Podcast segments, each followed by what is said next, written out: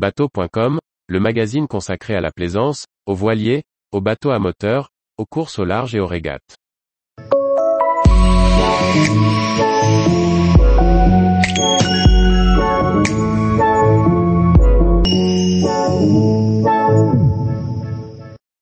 Nos conseils pour adapter son bateau fluvial d'occasion selon ses goûts et son usage.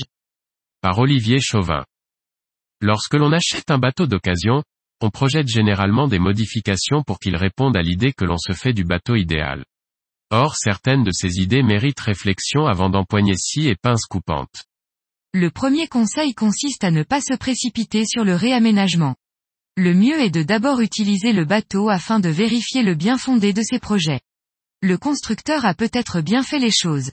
Telle modification qui paraissait essentielle devient parfois superflue, alors que d'autres s'imposent auxquelles on n'avait pas songé. Nos idées évoluent avec l'expérience. Un bateau agréable est un bateau ouvert. L'espace y est rarement suffisant pour le cloisonner à outrance. Pour cela, on évitera de multiplier les pièces dédiées, cabines pour des hôtes très occasionnels, bureaux qui servent peu. On s'aperçoit vite que la vie du bord se concentre surtout autour de la table du carré.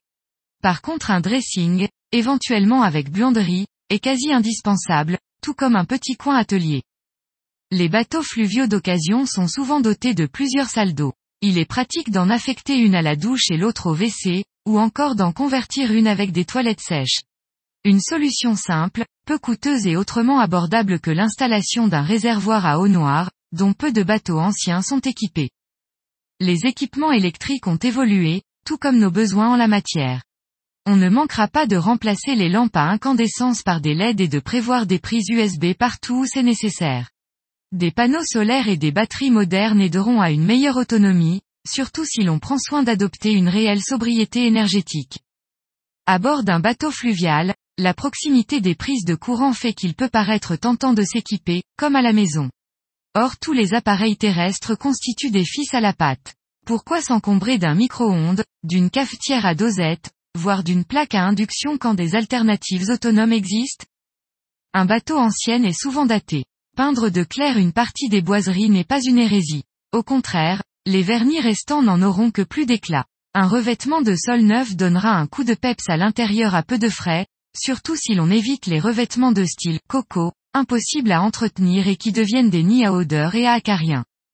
Remplacer les rideaux par des neufs en matériaux occultants et anti-feu aide également à rajeunir le bateau. Il en va de même pour les housses des coussins et matelas, qui sont souvent datés. C'est l'occasion de remplacer la mousse du matelas principal par une nouvelle, qui corresponde au mieux à vos critères de confort. L'idée de convertir une propulsion thermique en électrique est courante. C'est envisageable, mais très coûteux et surtout, une seule voie d'eau française, le canal de la Marne au Rhin est équipé de bornes de recharge.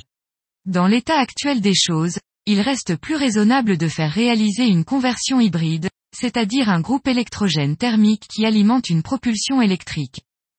Un bateau d'occasion, même ancien, peut fort bien être mis au goût du jour et rendu plus confortable et plus conforme à nos préoccupations environnementales actuelles, mais il importe de ne pas s'égarer en copiant trop étroitement les unités maritimes ou les bâtiments terrestres.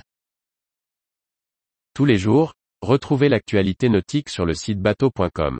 Et n'oubliez pas de laisser 5 étoiles sur votre logiciel de podcast.